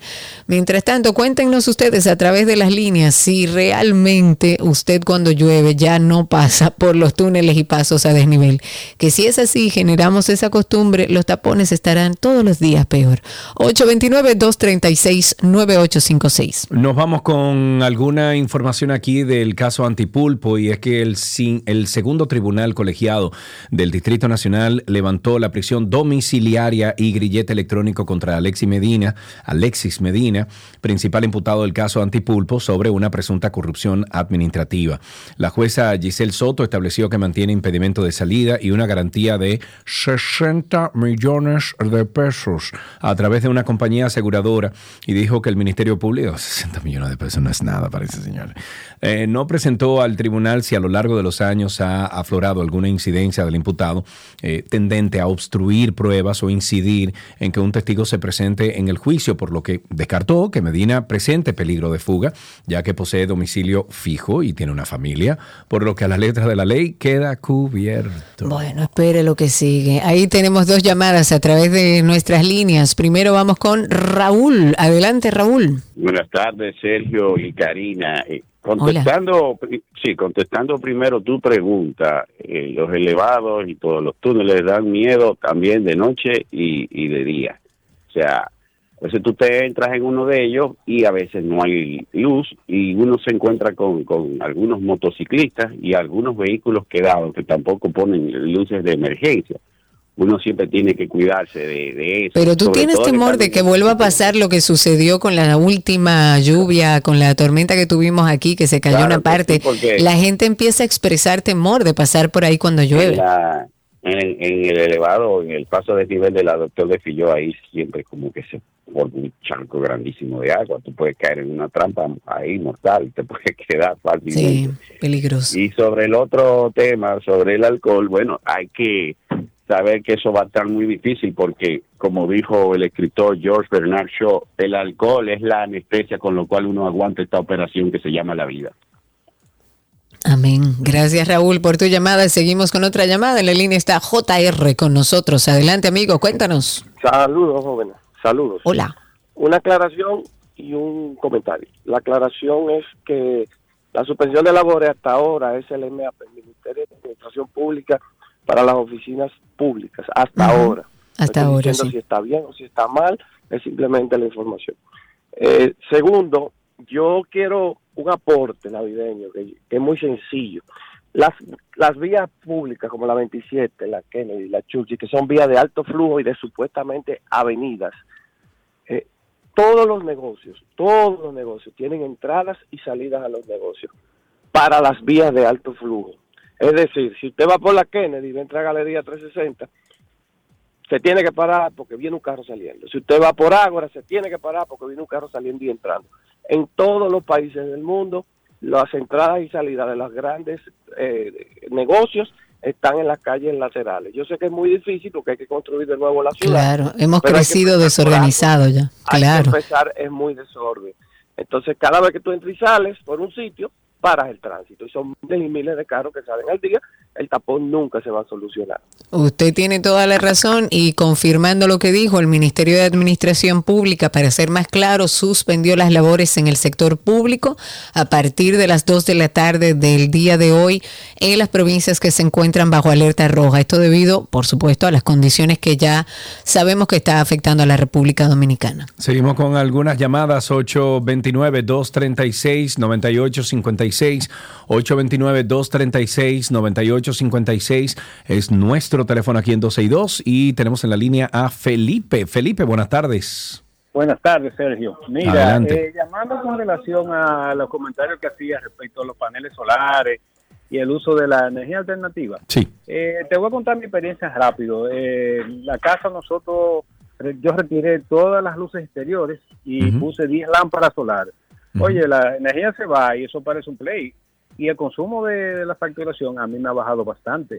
Claro. Yo creo que el mismo gobierno debiera promocionar a los ayuntamientos. los En parques. eso estamos de acuerdo. Sí, tú sabes que lo que pasa, bien, Felipe. Tú sabes que lo que pasa, Sí. Felipe, que ellos quieren promover la energía renovable, pero solamente para los grupos que ya tienen la energía secuestrada en este país. O sea, que son los que controlan la energía de este país. Entonces, si no son ellos los que, lo que hacen o los que construyen esos grandes parques fotovoltaicos y eh, de, de el- eólico, etcétera, entonces no. Al chiquito, a ti y a mí, que queremos producir energía limpia en nuestro techo, a nosotros nos la están poniendo en China. Esa es la realidad del asunto.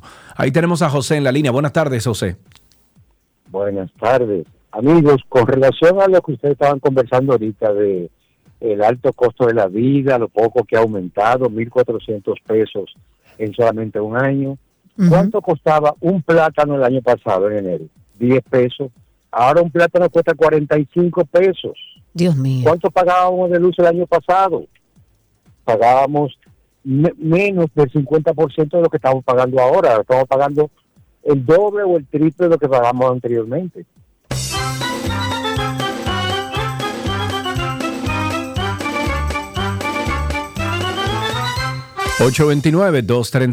829-236-9856. 829-236-9856. Eh, yo estoy sorprendido, Karina, porque ahorita mencioné que a los que están interesados en paneles solares, que me escribiesen a través de la página de rensa.cana.com. Eh, ahí está el WhatsApp que utilizamos para esto. Y me han escrito más de 20 personas que quieren el documento para educarse un poquito sobre el tema de los paneles solares aquí en el país. Qué bueno que hay un interés colectivo Siempre de producir energía limpia. eh, y lo que debemos los ciudadanos es abogar y eh, apoyar a Y desde el Estado. Además, Claro. eso fue un compromiso del mismo presidente. Es más, si usted hace la tarea y busca el plan de gobierno de Luis Abinader que entregó a la ciudadanía antes de ser elegido como presidente, usted se va a encontrar ahí con, con afirmaciones que él hizo en torno a este tema de la energía renovable, que de hecho dijo que iba a aumentar la exención, el beneficio para aquellos que adquieran paneles solares. Y no solamente no ha sucedido eso, sino que lo que estamos viendo es un desincentivo a aquellos que ya lo tienen y a aquellos que procuran tenerlo. Ojalá y el presidente Luis Abinader retome aquello que nos prometió con respecto al tema de, de las energías renovables, no solamente para los generadores, sino para aquellos ciudadanos comprometidos que además quieren ver eh, su mensualidad reducida y su seguridad a nivel de, de planes fijos de pago, poder instalarlo. Pero la realidad es que no nos las están poniendo fácil. Karina, el, el parque, eh, eh, perdón, fotovoltaico del país llega a los 400 megas. ¿Ok? 400 megas. De esos 400 megas, solo, solo 40 megas son los producidos en los techos de las residencias de República es que siempre va a ser el menor. No, que- no, pero espérate, pero ahí voy. Entonces, quieren cortar la soga por ahí, por esos 40 megas. Quieren meterle potencia a esos 40 megas. Quieren desin- desincentivar a esos pequeños que quieren producir energía limpia, que quieren mitigar su factura eléctrica, que quieren contribuir con el medio ambiente para entonces dejarle el pastel a los grandes productores de energía de este país. Que no debería ser así. Ese no fue el compromiso del presidente.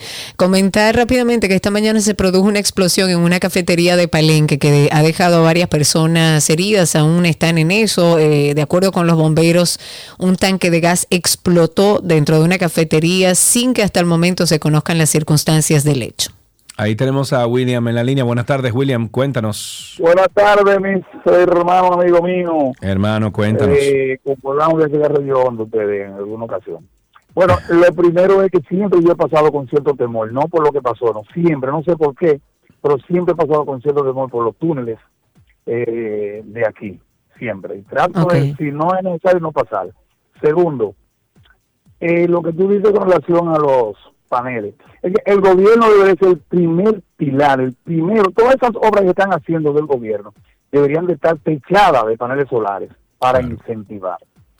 Y tercero, porque la gente dice que no ha habido mantenimiento y se han caído los túneles y esas cosas que se han caído. Pero la verdad que no se han caído. bueno, pero hay que...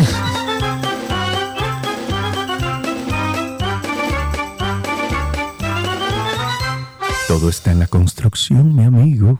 Porque como vemos, el paso a desnivel de la Núñez de Cáceres está en dirección al flujo del agua, no en contra. 829-236-9856, 829-236-9856 y a través de Twitter Spaces, recuerden que por ahí también estamos en vivo. Seguimos en Tránsito y Circo, ustedes sigan llamando por favor al 829-236-9856, 829-236-9856. Tenemos a nuestro amigo Yankee en la línea. Buenas tardes, Yankee, cuéntanos. Sergio, tú sí cantas mal. Güey, ey, oh, ey, bueno, ey, ¿qué es lo que está pasando? Ay, perdón, perdón, estaba en el aire ya. ey, Ay, ey, perdón, estaba en el aire. Ey. No, pero déjame decirte, ya, yo tengo, mira, ya yo tengo un autotune que voy a comenzar a, a usar frecuentemente al aire, donde yo voy a cantar perfectamente bien. Ok, hermano, Sergio. Hey, mi hermano. Karina hermosa, lo más precioso. Feliz Navidad y próspero año nuevo para, para todos. Tengo dos soluciones para el Intran. Ah, pero, pero, La vamos, de- pero vamos a ponerte como director del Intran ya. La primera, la primera. Si aquí quieres agarrar y copiar de los gringos, mira a toda esa gente que se han ido en vía contraria y que, ¿qué tú crees que es más peligroso? ¿Un vendedor de droga o un tigre de esos que se va en vía contraria, Sergio Carlos? Bueno. ¿Qué es peor? Un tipo de esos calibrando, tratando que un amigo mío lo mató un tipo de eso, así mismito vulgarmente lo mató calibrando. El tipo bajó la serie, el tipo venía calibrando, no lo vio y le dio. Entonces esa gente lo hay que agarrar y quitarle la licencia de por vida. Cuando lo vean conduciendo aquí, y si lo y si lo agarran con un vehículo, es por lo menos que sea 100 mil de multa y 5 años de cárcel.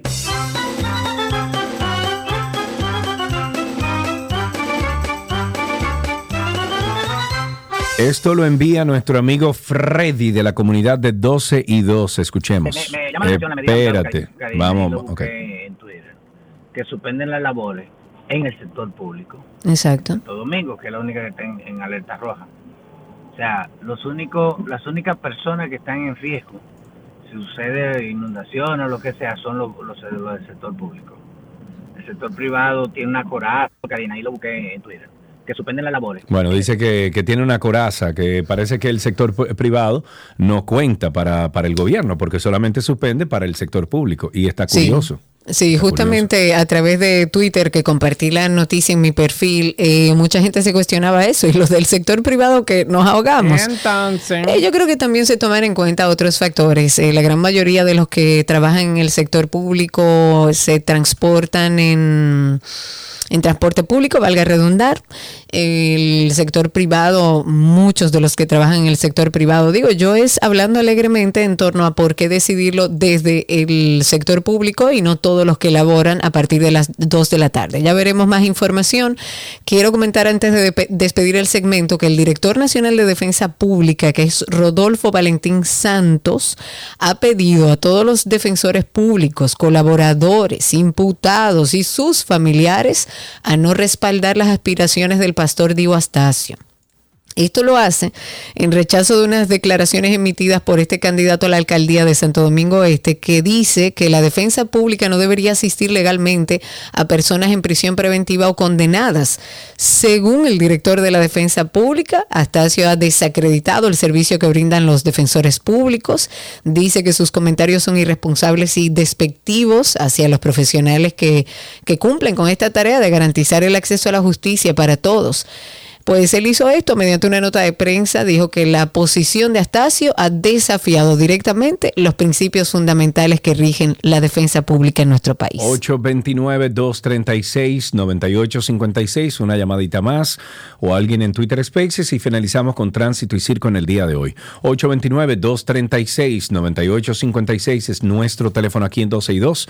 Ah, déjame ver, tengo para terminar también aquí que los afectados por las intoxicaciones derivadas de la ingesta de alcohol en las festividades de Navidad ocupan el segundo lugar en las estadísticas del Centro de Operaciones de Emergencia, que más de 2.700 personas terminaron en alguna emergencia o fueron hospitalizadas por los altos niveles de alcoholemia. Yo lo que le pido a, la, a, la, a, las entidades que protegen a nuestros niños, niñas y adolescentes que por favor tomen medidas preventivas para que no tengamos tanta intoxicación de menores en nuestro país. Estoy tratando, Patricia, de conectarte. Lamentablemente no tenemos acceso. Vamos a hacer el último intento. Puede ser que no tengas muy buena señal donde estás o que tengamos y estemos presentando algún problema en Spaces. No, Patricia, lamentablemente no se puede. Vamos a tomar esta última llamada de nuestra línea al 829-236-9856. 829-236-9856. Oye, pero mucha lluvia. Pero mucha. Patricia, habilita. yo estoy viendo aquí windy.com y ahora mismo a la una de la tarde, que es el último, no mentira, a las, a, a, las dos de la tarde, Samana, El Ceibo, eh, El Valle, por ahí, Sabana de la Mar, Miches, Nagua, todo eso, mucha, mucha lluvia, mucha lluvia actualmente. Puerto Plata también, Santiago de los Caballeros y toda la el litoral norte también está bajo agua. Ahí tenemos una última llamada, como habíamos dicho, Giselle está en la línea. Hola Giselle, bienvenida, cuéntanos. Sí, buenas tardes, ¿cómo están ustedes? bien, cuéntanos Giselle, estás al aire. Quiero, ya estoy al aire, quieren bajar la computadora, que por, por favor y mucha alegría, mucha gracia y felices fiestas en estos tiempos Gracias, bueno, estamos vivos. Gracias, eso es lo eh, importante. Hace poco, el, nuestro querido presidente de la República, eh, Adi, como yo le digo con mucho cariño porque es mi presidente, hizo una inauguración aquí en Santiago, de donde estoy llamando. Exactamente, en la autopista Duarte. Quedó todo muy lindo y yo entiendo que los pueblos tienen que crecer, que eso es parte del desarrollo. Sí pero la ampliación de la autopista, tres carriles cada uno, eh, cuando lo anunció que venía esa remodelación, habló que había muchos cruces, muchos parajes que se perdía mucho tiempo. Ahora bien, es bueno que crezcamos, pero no se ha pensado en miles de personas que tenemos que cruzar esa autopista. Ahora yo no la cruzo porque tengo auto, pero hay muchas personas que se despliegan a sus labores, su trabajo, desde siempre. Han habido muchos accidentes, entonces ¿cómo van a poner una simple mallita con un abierto para que la persona cruce de manera peatonal? Buena, buena observación.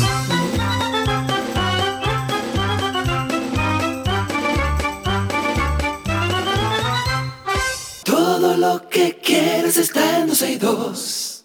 Let's go, let's go now.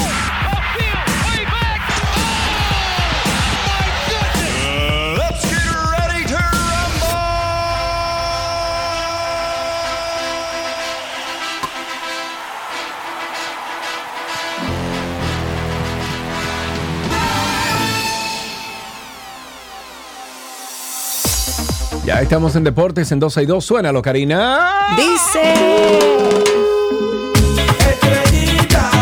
Adelante, quiero. Oh, Gaby también. Las estrellas avanzaron. Señores, le ganamos a los toros. Saludo a Gabriela Reginato. Perdón, Las perdón. Estrellas avanzaron a la serie. Las estrellas avanzaron a la serie semifinal o round robin del torneo de béisbol otoño invernal 2023-2024 al derrotar 9-5 a los Toros del Este en partido celebrado en el estadio Francisco Micheli. Fernando Tatis Jr. fue el jugador más sobresaliente de las estrellas al remolcar tres carreras producto de su primer run de la temporada. Esta noche los Toros del Este se enfrentan a los Tigres del Licey. Del escogido jugará contra los Gigantes del Cibao y las Águilas Ibaeñas visitan las estrellas orientales, si el clima lo permite. Si el clima, claro, lo permite. Vamos, que este año es verde. Yo no puedo creer que yo en vida voy a ver a las estrellas orientales verla ganar más de una vez. En básquetbol, la racha de triples de Stephen Curry, récord de la NBA, terminó en 268 juegos el domingo por la noche en la victoria de los Golden State Warriors por 118-114 sobre los Portland. Acertó 0 de 8 desde el rango de 3 puntos 2 de 12 en total y anotó 7 puntos. Stephen Curry, el líder de la carrera de la NBA, que recientemente anotó su triple número 3500, se quedó sin uno en un partido de temporada regular el 8 de noviembre del 2018, cuando acertó 0 de 4 contra Milwaukee. También posee la segunda racha más larga de la NBA con 157 juegos. En alterofilia, la provincia de San Pedro de Macorís confirmó otra vez su condición de de la alterofilia tras conquistar el Campeonato Nacional U23 que finalizó ayer en el pabellón José Joaquín Puello del Parque del Este, liderada por Verónica Vega, nombrada como la más valiosa de la rama femenina. La selección Petro Macorizana fue líder además de todo el evento con 19 medallas, 13 de las cuales fueron de primer lugar. ¡Wow! En femenino, San Pedro eh, impuso un dominio casi absoluto, ganando 8 de las 10 medallas doradas que estuvieron en juego. Las chicas sumaron una plata y un bronce. Felicidades. Con y de esta forma. Con esto finalizamos estas noticias del mundo deportivo en 12 y 2.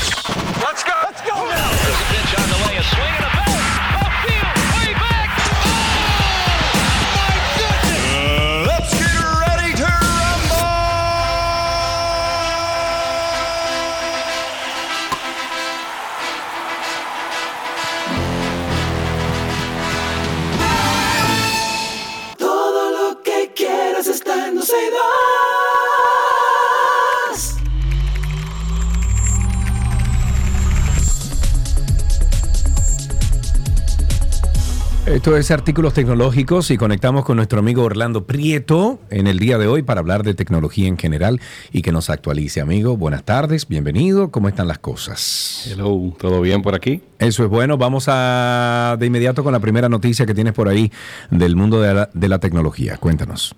Mira, ha salido un cambio que ha hecho mucho ruido estos últimos días de, de una noticia que sacó Google con un cambio en, en Maps, en su aplicación, que es una de las aplicaciones más utilizadas y, y en la que se basa Cambiaron los parte colores de y todo. Lo que hace. Han hecho muchos cambios, pero hay uno que ha hecho mucho ruido estos días con algo en particular de que dice de que no va a almacenar más tu localidad en la nube.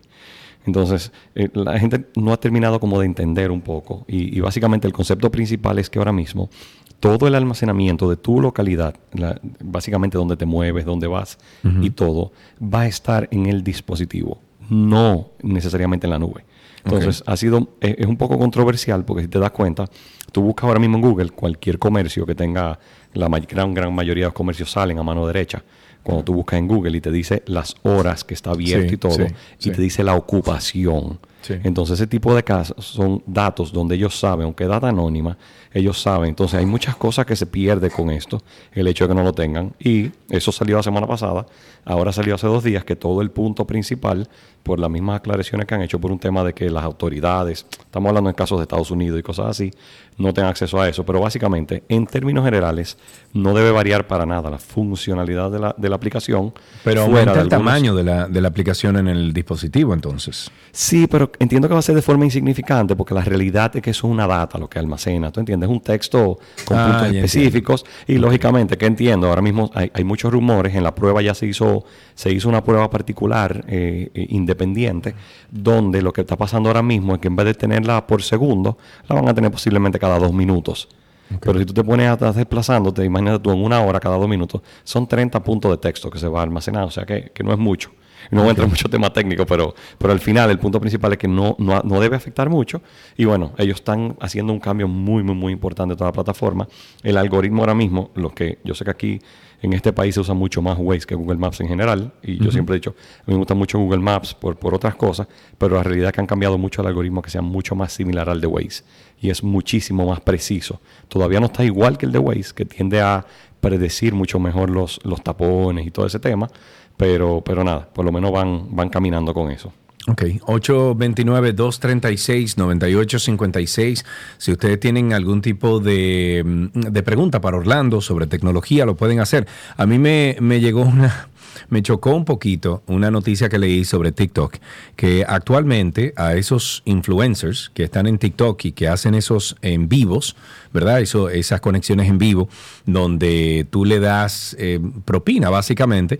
¿Tú sabes cuánto al día, en 24 horas, se está eh, pagando propina a esos influencers cuando hacen live? Dime un número. Ni idea. No, no. 11 millones de dólares al día. Pero mira, este arriba ahí. puedes- Ah, por favor. Pero tú puedes creer eso. O sea, por el simple No, hecho de tú ver a una persona en sí, cámara, claro. tú le das 2 dólares, 3 dólares, 4 dólares, y son 11 millones de dólares al día que le están repartiendo. A Mira, todos no, no eso es conozco, una locura. Es una no locura. conozco ese, ese de Twitch, por, porque, eh, perdón, no conozco ese de, De TikTok, TikTok. pero sí conozco el de Twitch con los gamers. Y los números. Sí, pero, pero, pero perdón, pero perdón, por lo menos con los gamers, tú, estás tú estás viendo cómo juegan y tú aprendes. Yo, yo conozco gente que ha aprendido muchísimo de, Ah, no, de claro. esos lives de Twitch, pero aquí sí. es viéndole la cara a esto, que lo único que hacen es, sigue depositando, sigue depositando. Por favor, por favor. Se mueve, se mueve, sí, No, hombre, definitivamente. no, hombre. Eh, cuéntame, ¿qué más? Salieron, eh, el fin de semana salieron por primera vez las aplicaciones de, de Microsoft, toda parte de Office. Salió para MetaQuest, para los, eh, eh, los lentes de realidad virtual, los Quest. Y bueno, eh, todavía deja mucho que desear. Yo tuve la oportunidad de probarlas eh, y, y deja muchísimo que desear, pero por lo menos un primer paso que entiendo que es una respuesta previa a lo que viene en Q1, Q2 con, con todo el caso de, de los Vision Pro de Apple. Eh, todavía no están muy adaptadas realmente. Siguen siendo una adaptación un poco más cruda, pero por lo menos ya se tiene la opción de tener lo que es Word, Excel. Yo hice la prueba con un Excel y, y se puede poner muy grande. O sea Sí. que, que es interesante para ver cómo va, eh, cómo es ese cambio y esa adaptación. Pero definitivamente hay que ver cómo, cómo vienen las otras marcas con, con la adaptación de sus aplicativos normales a un mundo realmente virtual y que nos parezca como un monitor puesto en tu cara. Claro, Poco claro, a poco. Seguimos con artículos tecnológicos. Tenemos a nuestro amigo Orlando Prieto con nosotros. Orlando, habíamos tocado el tema de, de cómo enviar mensajes de iMessage, o sea, de la plataforma de iOS, de iPhone, hacia Android y recibir entonces eh, en, en retorno. Pero como que hay un liito, ¿qué es lo que Mira, pasa? es- eso es una saga interesante. La aplicación que tú mencionas es una aplicación que se llama Viper. Viper es una Literal, aplicación se para Android. Viper. Viper, así mismo, sí. Viper es una aplicación que, que lo que hizo, básicamente, ellos, digamos, acá, tú te ingeniería. Casi. Hicieron. Hicieron ingeniería que tengo con los vidrios, suena como que retumba aquí, pero Ah, no, bueno, no, no, es mi lugar a- acostumbrado, no es mi guarida. Pero bueno, el, básicamente Viper lo que hizo fue una ingeniería inversa donde ellos descifraron la forma en la que iMessage envía esos mensajes y se conectaron de una forma que fue bastante no aceptada por Fraudulenta, se puede decir. No te voy a decir fraudulento, porque al final eh, hay mucha gente que está de acuerdo. Yo personalmente planteé mi posición la semana pasada de que le han caído demasiado fuerte a Apple con que Apple los bloqueó.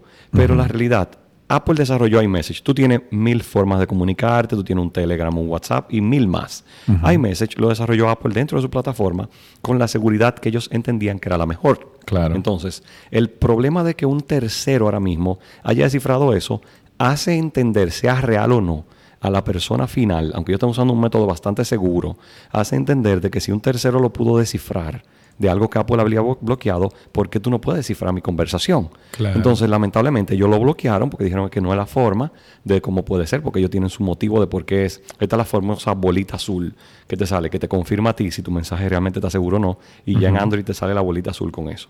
El punto es, la saga a modo resumido, la semana pasada, hace cerca de 10 días, Apple bloqueó eso y luego tuvo un rechazo muy grande por, por todo y entonces luego volvieron a habilitarlo y ahora mismo está funcionando, yo te diría que cerca de un 70-80%.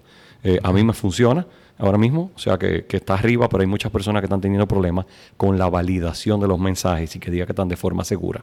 De mi punto de vista, lo que me preocupa es que hay mucha gente que entonces está usando iMessage entendiendo que está en un ambiente seguro y puede estar hablando con una gente que tenga Android que no necesariamente está con el mismo nivel de seguridad.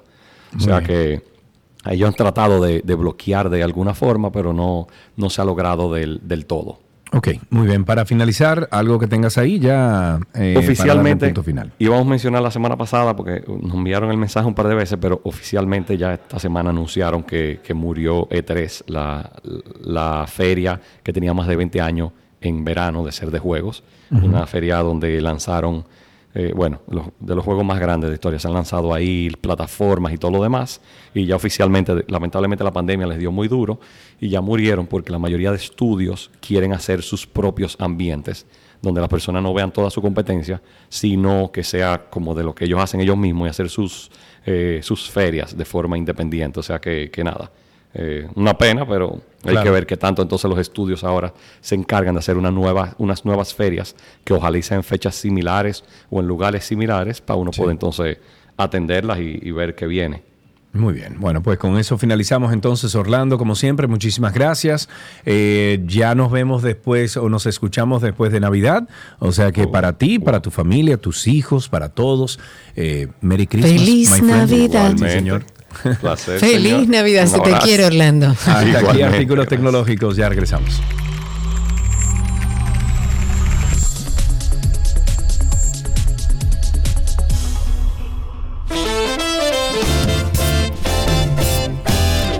Adiós, adiós, señores. Mañana miércoles nos vemos y escuchamos aquí al mediodía. ¿Tú te acuerdas de Melody? Melody. La que cantaba eh, Sí, sí, sí, sí. la chiquitita. Sí, sí, claro. Sí. Así que uno se da cuenta que está creciendo. Ella está embarazada, va a tener un hijo. Crecimos. Señores, será hasta mañana. Gracias por la sintonía, gracias por estar con nosotros. Seguimos en contacto a través de nuestras cuentas. Puede encontrarnos como 12 y 2 en todas las plataformas sociales y en Instagram se puede ir también a Karina y Sergio After Dark. Ahí hay un enlace directo por si quiere ir curioseando. Un abrazo para Chito, para Ani, para Clara, para todos los que estuvieron conectados con nosotros a través de Spaces. Bye, bye.